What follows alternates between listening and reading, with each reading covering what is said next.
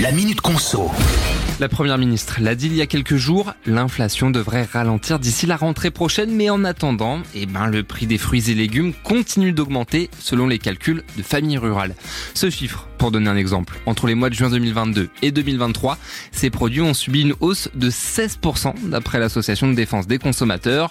Alors, comment les bénévoles ont obtenu ces résultats finalement? Eh ben, tout simplement en allant dans différents supermarchés, hypermarchés, magasins discount ou autres spécialistes bio. Et du 7 au 21 juin, sur 39 départements, les prix de 9 fruits et de 10 légumes ont été passés au pain fin. Conclusion, le prix du panier de fruits dit classique a pris 14%, celui du bio 8%, et pour les légumes 17% en conventionnel, 15% pour le bio. Famille Rurale ne se contente pas de sortir tous ces chiffres, hein, mais propose aussi des solutions comme celle de mettre en place une allocation alimentaire destinée aux produits sains à 65 euros par mois pour les foyers les plus modestes.